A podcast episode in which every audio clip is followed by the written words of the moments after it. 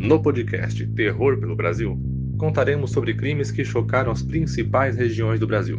E com a ajuda de um especialista, vamos analisar cada um dos casos. Em nosso primeiro episódio, contaremos sobre o crime que chocou o Rio de Janeiro, o vampiro de Niterói.